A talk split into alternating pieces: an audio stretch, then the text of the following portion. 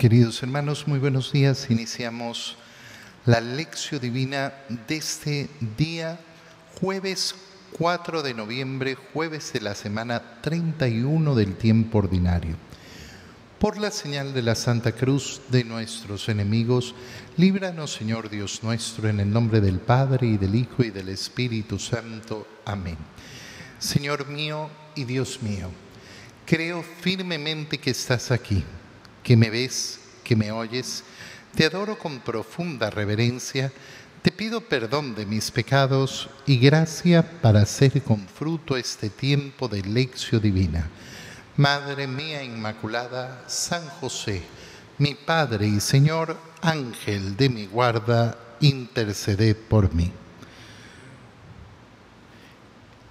Continuando con la lectura de la carta del apóstol San Pablo a los romanos, el día de hoy leemos el capítulo 14, versículos 7 al 12. Hermanos, ninguno de nosotros vive para sí mismo ni muere para sí mismo. Si vivimos, para el Señor vivimos, y si morimos, para el Señor morimos. Por lo tanto, ya sea que estemos vivos o que hayamos muerto, somos el Señor, porque Cristo murió y resucitó para ser Señor de vivos y muertos. Pero tú, ¿por qué juzgas mal a tu hermano? ¿Por qué lo desprecias? Todos vamos a comparecer ante el tribunal de Dios. Como dice la Escritura, juro por mí mismo, dice el Señor, que todos doblarán la rodilla ante mí y todos reconocerán públicamente que yo soy Dios. En resumen, cada uno de nosotros tendrá que dar cuenta de sí mismo a Dios. Palabra de Dios. En este punto de la carta de San Pablo a los romanos, entramos en ese tema de ¿Cuál es la finalidad de nuestra existencia, la finalidad de nuestra vida? San Pablo lo presenta de una manera tan profunda y tan bella. Ninguno vive para sí mismo ni muere para sí mismo. Si vivimos, vivimos para el Señor y si morimos, morimos en el Señor. ¿Qué quiere decir esto? Que al final del día el cristianismo, ese camino de seguimiento a Cristo, es aquel que le da sentido a nuestra existencia. Qué fácil es perder la esperanza en este mundo cuando uno no está sentado en una fe profunda y verdadera. Qué fácil es enfrentarse a los sufrimientos de esta vida, qué fácil es enfrentarse a las pérdidas en esta vida Qué fácil es entrar en esos estados de depresión. Depresión, me refiero a esa depresión espiritual, a esa depresión del alma, no estoy hablando de la depresión clínica, a esa depresión que nos hace pensar que no tenemos sentido en nuestra existencia. Fíjate, por ejemplo, ante la pérdida de un ser querido, que un alma entre eh, en esa depresión en no entender, en no encontrarle sentido a su existencia. Bueno, ¿qué es lo que ocurre? Ocurre que efectivamente ha puesto su finalidad en las cosas de este mundo. Lo que nos está diciendo San Pablo es muy sencillo. La finalidad no está en este mundo. La finalidad no está en esta vida. ¿Por qué? Porque esta vida es pasajera. Y entonces vivimos con un sentido. ¿Y cuál es ese sentido? Nuestro corazón dirigido hacia el Señor. ¿Por qué voy a creer que la finalidad va a ser aquello que se va a terminar? La finalidad no puede ser aquello que se va a terminar.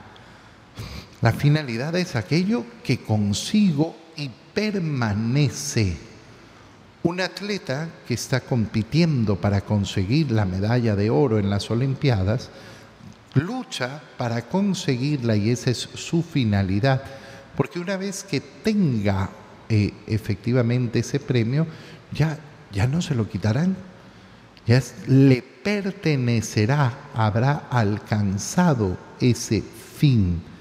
Pero claro, si yo me equivoco sobre los fines y sobre todo, si yo me equivoco sobre el fin último, aquel que le da explicación a todo, aquel que le da sentido a todo, entonces claro, estaré completamente perdido, estaré completamente ausente de sentido. Y lo peor de todo es que en ese momento nuestra vida se vuelve un absurdo, un ridículo, un ridículo completo. Yo siempre pongo el siguiente ejemplo cuando hablo de este tema, y es decir, imagínate eh, un partido de fútbol, pero sin arcos. No vamos a tener arcos en este partido de fútbol. Y entonces cualquier persona que mínimamente sabe de fútbol dirá, pero entonces ¿qué sentido tiene jugar un partido de fútbol? No tiene ningún sentido, porque el único sentido del partido de fútbol es meter la pelotita en el arco. Bueno, ¿Cuál es el sentido de nuestra vida si no es vivir para el Señor para llegar al cielo? Si no es este el motivo de mi existencia, si esta no es la finalidad de mi vida, entonces me voy a encontrar en una situación tan absurda como estar jugando un partido de fútbol sin arcos. Alguno podrá decir, bueno, pero igual nos divertimos. Y claro, ese es el modo como muchas personas viven en esta vida. Buscando la diversión, buscando el placer, buscando eh, aquello que llene por ratitos su corazón. Y sí, divertirnos, pasarlo bien, buscar esas alegrías temporales es bastante sencillo en esta vida es bastante sencillo, porque el Señor no nos ha dado una vida llena de terrores, el Señor nos ha dado una vida bastante amable, donde divertirse es algo muy sencillo. Por eso ricos y pobres se saben divertir. No, no, no se divierten solo unos. Y por eso todo ser humano encuentra el modo de divertirse por eso todo niño encuentra el modo de jugar. Sea que estemos vivos o que hayamos muerto, pertenecemos al Señor. Pertenecemos al Señor, somos de Él. ¿Por qué? Porque Él murió y resucitó para ser Señor de vivos y muertos. En otras palabras, lo que nos está diciendo San Pablo es, nosotros le pertenecemos al Señor porque Él ha pagado por nosotros, ha pagado por nuestra liberación, ha pagado por nuestra salvación. ¿Y cómo ha pagado por nosotros? Con su sangre, con su sangre en la cruz. Yo le pertenezco al Señor. Por eso es que una vida dirigida hacia otro lugar que no sea Él, es una vida que desprecia ese amor infinito que nos ha dado el Señor. Y fíjate cómo a partir de aquí San Pablo hace una pregunta muy sencilla. ¿Por qué entonces juzgas mal a tu hermano? ¿Qué está diciendo San Pablo? Mira, una persona que trata mal a su hermano, que lo juzga, que lo desprecia no se da cuenta de una realidad muy sencilla. ¿Cuál es esa realidad muy sencilla? Que todos, todos vamos a tener que comparecer ante el tribunal del Señor. Qué importante es esto, en primer lugar, porque si una persona desprecia a otra persona por cualquier condición, imagínate empezando porque esta persona es negra, esta persona es india, esta persona es china, esta persona es lo que sea. Esta persona no pertenece a mi clase, no pertenece a mi condición social, a mi condición económica. Detente un segundo y piensa, ¿tú crees de verdad que el juicio ante, ante el Señor va a ser distinto para ti? Porque perteneces a una raza, porque perteneces a una cultura, porque tienes un apellido, porque tienes plata, ¿De verdad crees que el juicio ante Dios va a ser distinto para ti, que se va a hacer una, eh, una condición especial porque tú eres distinto en este mundo a los demás? Porque tú estás por encima de los demás. Bueno, si tú de verdad llegas a pensar una cosa así, oye, ya, ya no hay nada que se te pueda decir. No hay nada absolutamente que se te pueda decir porque vives en una condición tan irreal. Vives en una drogadicción, en una drogadicción permanente, en una fantasía absoluta. No, no, no. La muerte es igual para todos. Uy, no, los ricos no se mueren. Los de tal raza no se mueren los que eh, eh, tienen apellido no se mueren. No todos se mueren. Todos, absolutamente todos se mueren. Por eso la muerte es el ecualizador de la vida. Puede darse que en esta vida hayamos tenido diferentes condiciones, diferentes, diferentes condiciones, pero a la hora de la muerte todos se mueren todos nos morimos y nos morimos igual. Es decir, dejamos de vivir. Hay personas por eso que quieren incluso en la muerte hacer notar la diferencia y por eso están preocupados de construirse mausoleos y por eso están eh, preocupados de no sé qué, pero al final serán simples fantasías de este mundo y nada más. Oye, el que está enterrado en una fosa común y el que está enterrado en un precioso mausoleo están en la misma condición, los dos están muertos. No tienen ninguna diferencia. Absolutamente ninguna diferencia. Y los dos tienen que presentarse ante el juicio de Dios. ¿Por qué entonces vas a ser tú el que juzgue?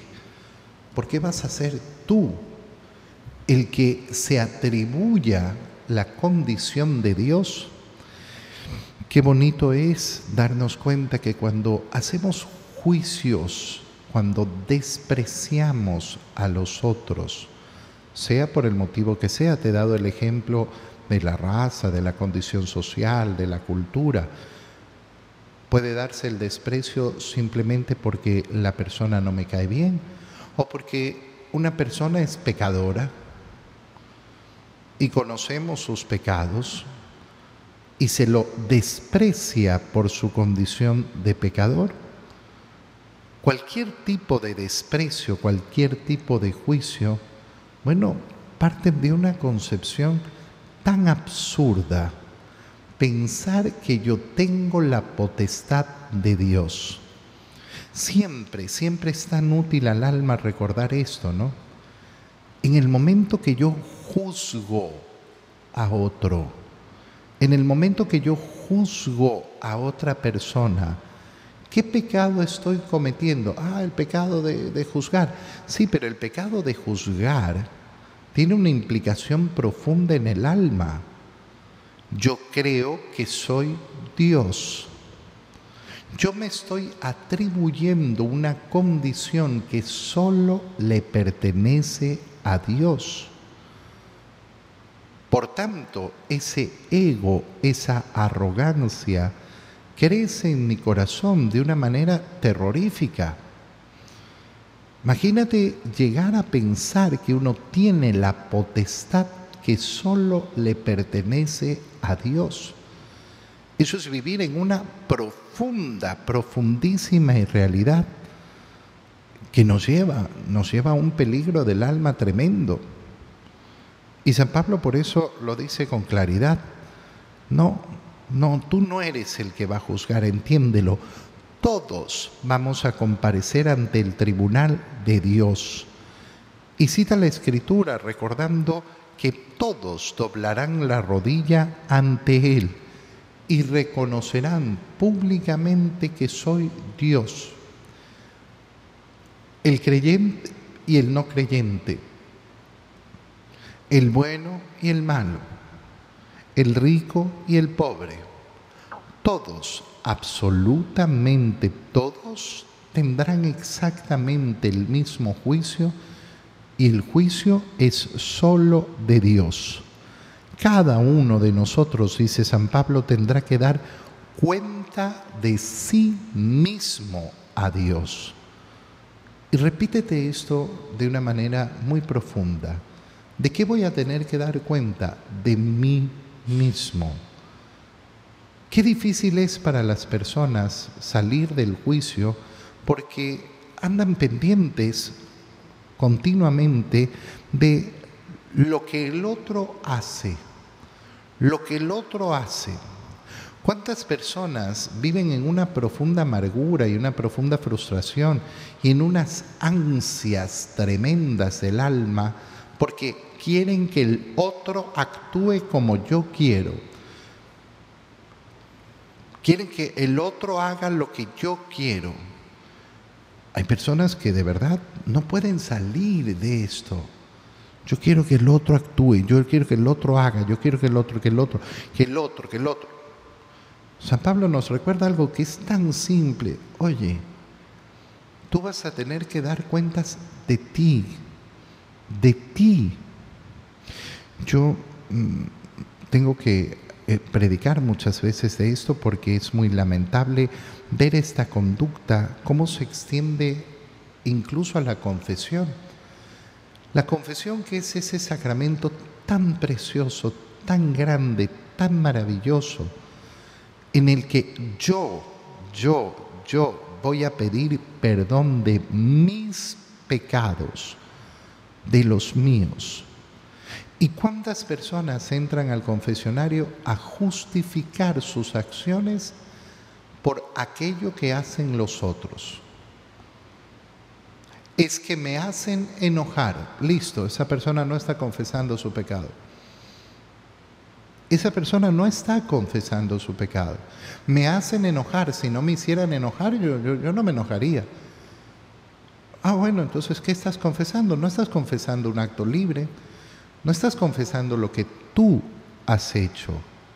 A mí me hacen enojar los otros. Los otros son los malos. Yo no. Yo me enojo, pero si a mí me tratan bien, uy, yo soy una joyita. Si a mí todos me, me, sonríen, yo sonrío. Si a mí me saludan, yo saludo. Esa persona no vive pensando en el juicio individual que tendrá que recibir de Dios. Vive justificándose en los demás. Los demás son los malos. Los demás son los que me hacen mal a mí. Tengo que predicar mucho sobre eso. ¿Por qué? Porque hay personas que no solo entran a justificarse al confesionario, sino a hablar de los pecados de los demás hablar de los pecados de otros. Y es tremendo. Es que mi esposo no sé qué, es que mi hijo no sé cuánto, es que mi cuñada, es que mi suegra, es que, es que lo que sea, el que sea. Y claro, esa alma no logra darse cuenta de esta realidad tan simple que nos está diciendo San Pablo. Tú tú vas a recibir el juicio, tú, de manera individual, y tú vas a tener que responder por ti. En el Evangelio, continuando con la lectura del Evangelio de San Lucas, leemos el capítulo 15, versículos 1 al 10. En aquel tiempo se acercaban a Jesús los publicanos y los pecadores, para escucharlo. Por lo cual los fariseos y los escribas murmuraban entre sí, Este recibe a pecadores y come con ellos. Jesús les dijo entonces esta parábola, ¿quién de ustedes, si tiene cien ovejas y se le pierde una, no deja las noventa y nueve en el campo y va en busca de la que se le perdió hasta encontrarla? Y una vez que la encuentra, la carga sobre sus hombros lleno de alegría y al llegar a su casa, reúne a los amigos y vecinos y les dice, alégrense conmigo porque ya encontré la oveja que se me había perdido. Yo les aseguro que también en el cielo habrá más alegría por un pecador que se convierte que por 99 justos que no necesitan convertirse. ¿Y qué mujer hay que si tiene 10 monedas de plata y pierde una, no enciende luego una lámpara y barre la casa y la busca con cuidado hasta encontrarla, y cuando la encuentra reúne a sus amigas y vecinas y les dice, alégrense conmigo, porque ya encontré la moneda que se me había perdido. Yo les aseguro que así también se alegran los ángeles de Dios por un solo pecador que se convierte. Palabra del Señor. Fíjate cómo el Evangelio nos hace justamente continuar en aquella reflexión en la que hemos entrado eh, a la luz de la lectura de la carta de San Pablo a los romanos. Ese, eh, ese juicio a los demás. Se acercaban a Jesús los publicanos y pecadores y eran rechazados por Jesús. No, no, no eran rechazados por Jesús se acercaban a Él. El Señor está siempre con el corazón abierto a los pecadores. Es importantísimo darnos cuenta de que cuando nosotros decimos que no tenemos que juzgar a los demás, porque el juicio le pertenece solamente a Dios, no significa que no tengamos que juzgar sobre el pecado significa que no tenemos que juzgar sobre el pecador. Cuidado te dejas llevar por esa mentalidad tan mundana, tan miserable, tan pequeña, de decir, nadie puede decir que, que se comete pecado. Sí, claro que podemos decir que se comete pecado. Por supuesto que sí. Una persona que roba, roba. Una persona que comete adulterio, comete adulterio. Una persona que comete fornicación, comete fornicación. Una persona que miente, miente. Ese juicio, por supuesto que tenemos que realizarlo. El juicio que no tenemos que realizar es a la persona. Esto lamentablemente hay muchas, muchas, muchas personas que nunca lo lograrán entender, al menos eh, yo lo que he visto es que no logran dividir estas dos cosas. No lo logran, no, no, no logran dividir el pecado y el pecador. No logran dividir en su mente estas dos cosas. Es como un imposible mental que tienen. Pero es importantísimo ese ejercicio. Ese ejercicio de reconocer al pecado por su nombre y al pecador se lo recibe se lo recibe como recibe Jesús a los publicanos y a los pecadores. Y fíjate la crítica inmediatamente de parte de los fariseos y los escribas. Este recibe a los pecadores y come con ellos. Jesús da dos ejemplos que son impresionantes. ¿Por qué?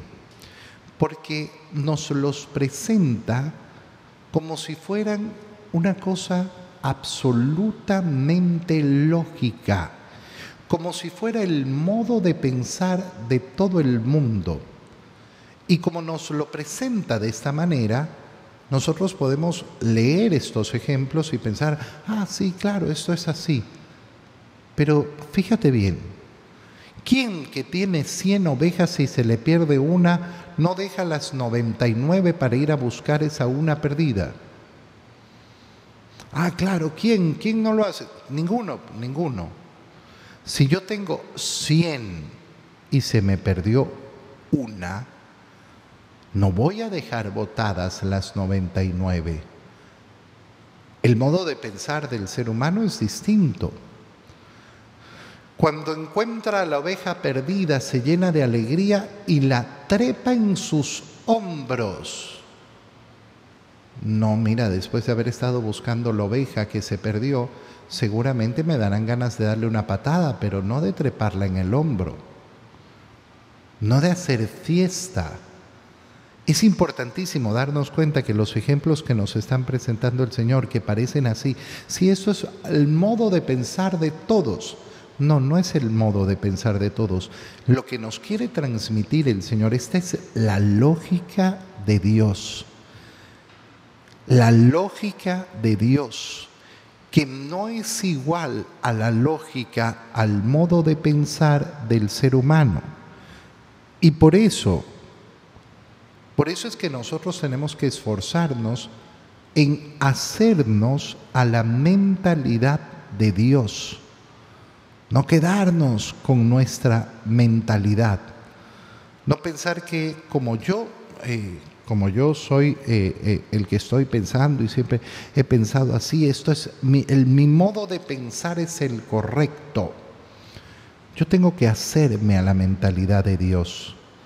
El Señor expresa con estos dos ejemplos además la alegría, la alegría de encontrar lo perdido Oye, delante de los pecadores, aquel que se llena de rabia, aquel que se llena de rechazo, aquel que se llena de juzgamiento, y en cambio no mueve su corazón al deseo de acercarse al pecador para ayudarlo en su conversión, bueno, no conoce la alegría del Señor no conoce la alegría del Señor, la alegría de la conversión, la alegría de lo que significa que un alma alejada de Dios se acerque al Señor.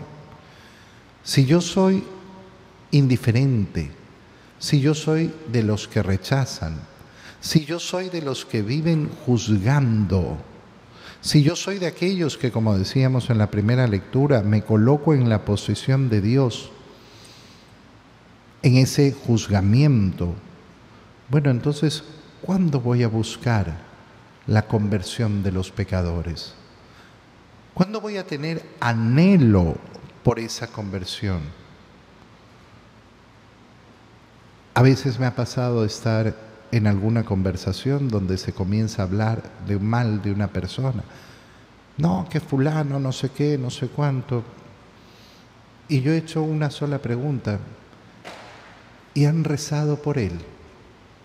Ah, y me abren los ojos. No, pero... Eh, eh, oye, son tan buenos para darse cuenta del profundo pecado en el que está esta persona y para comentarlo y para juzgarlo.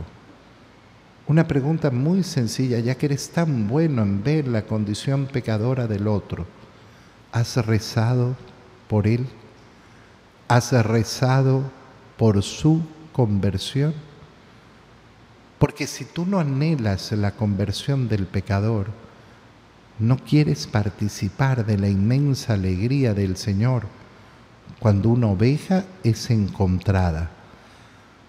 Te doy gracias, Dios mío, por los buenos propósitos, afectos e inspiraciones que me has comunicado en este tiempo de lección divina. Te pido ayuda para ponerlos por obra.